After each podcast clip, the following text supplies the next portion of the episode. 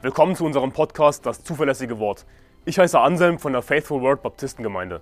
Als Baptisten glauben wir, dass die Bibel Gottes Wort ist, dass Gott sein Wort bis heute zu 100% bewahrt hat, dass wir daher die Wahrheit in unseren Händen halten können.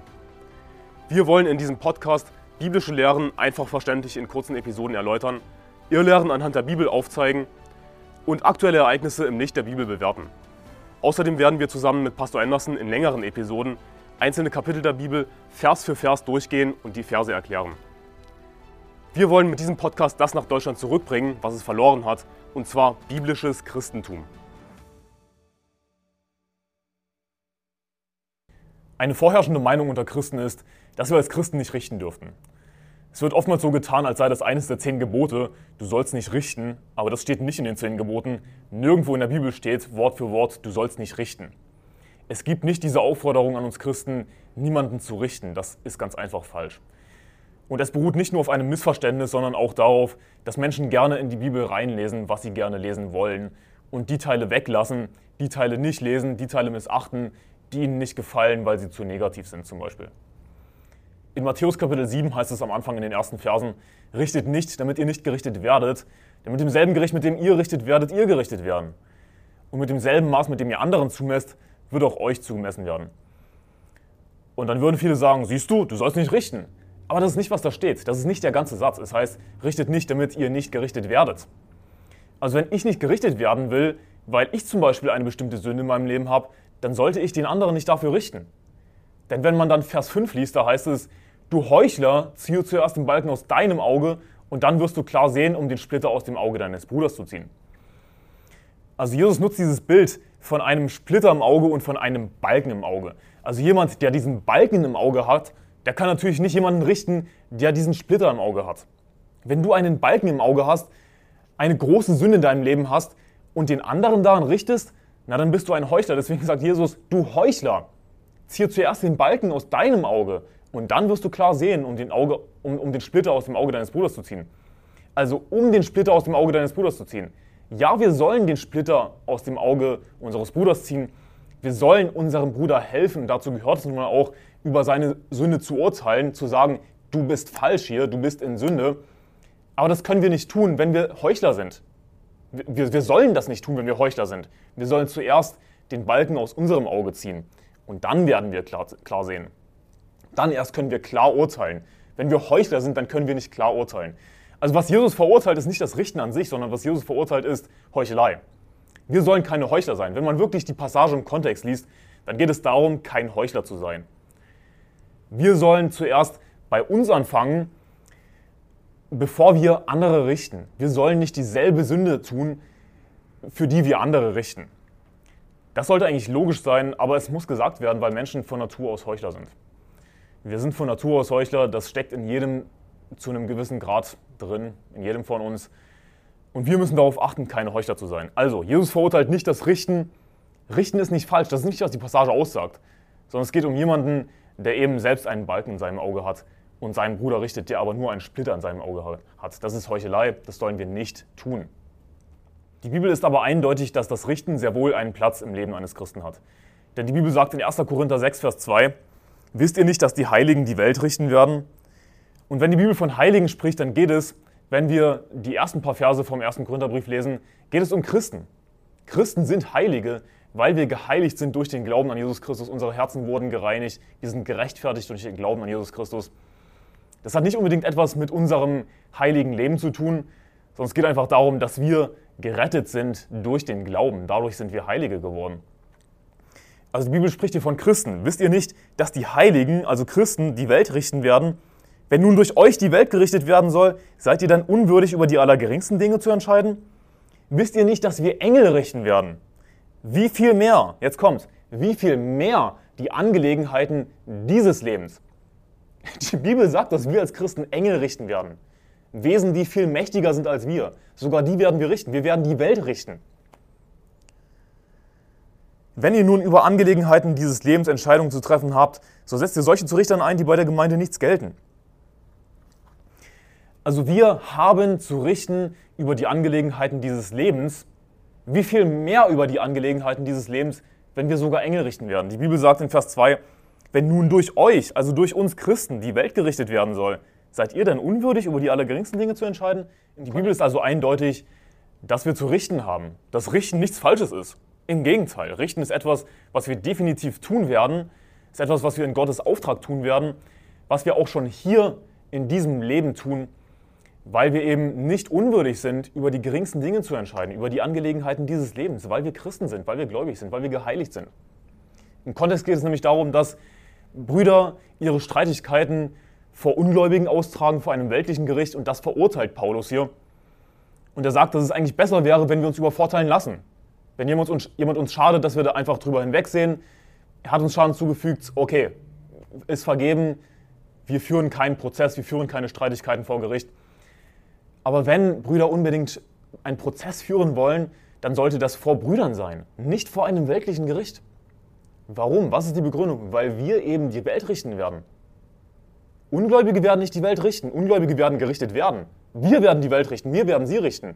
Sollen wir uns richten lassen von Ungläubigen? Nein.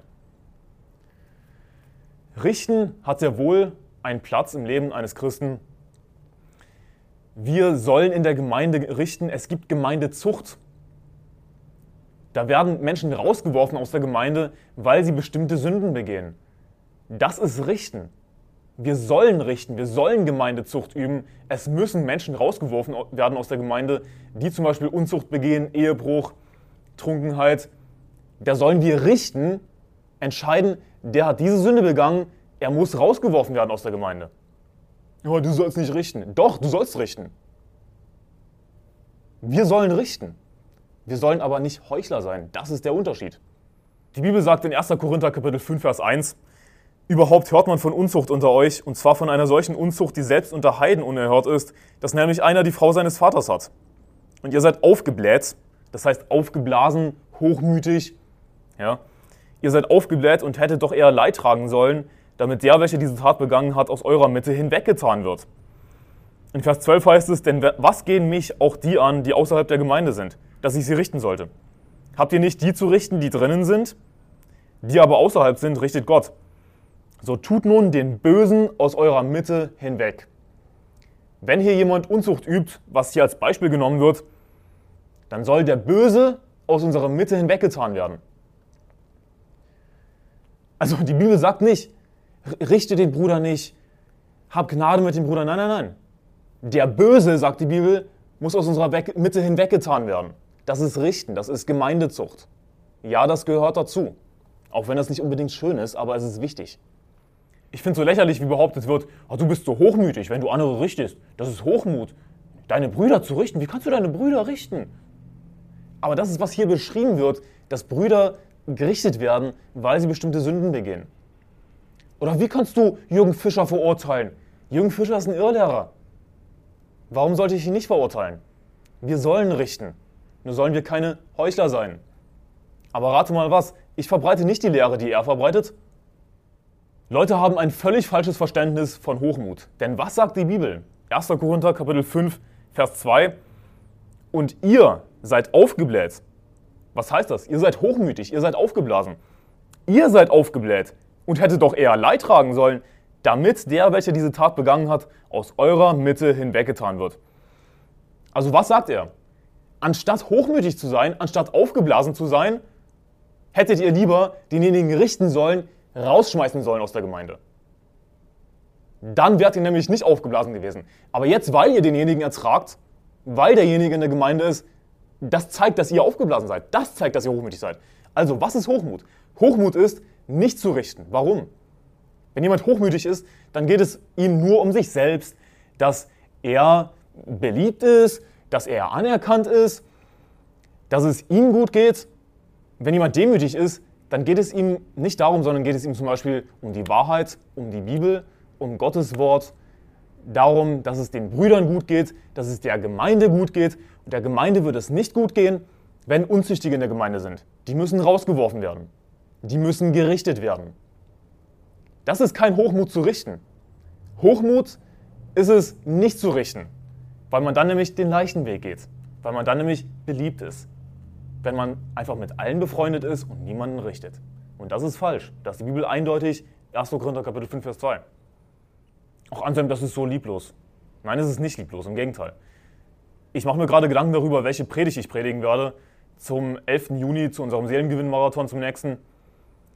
Und es gibt ein paar Sünden, die ich gesehen habe bei Brüdern, die angesprochen werden müssen. Es gibt ein paar Probleme, die angesprochen werden müssen.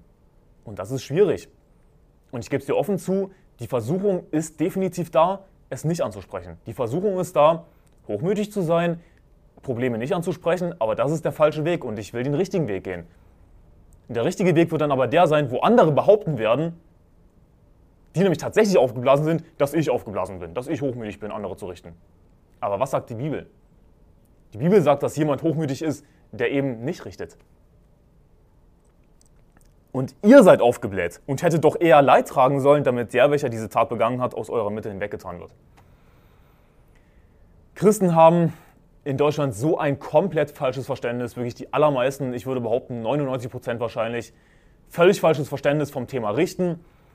Sie denken, dass es irgendwie eine Sünde sei, dabei sagt die Bibel, dass wir Engel richten werden. Und die Bibel sagt, wie viel mehr die Angelegenheiten dieses Lebens.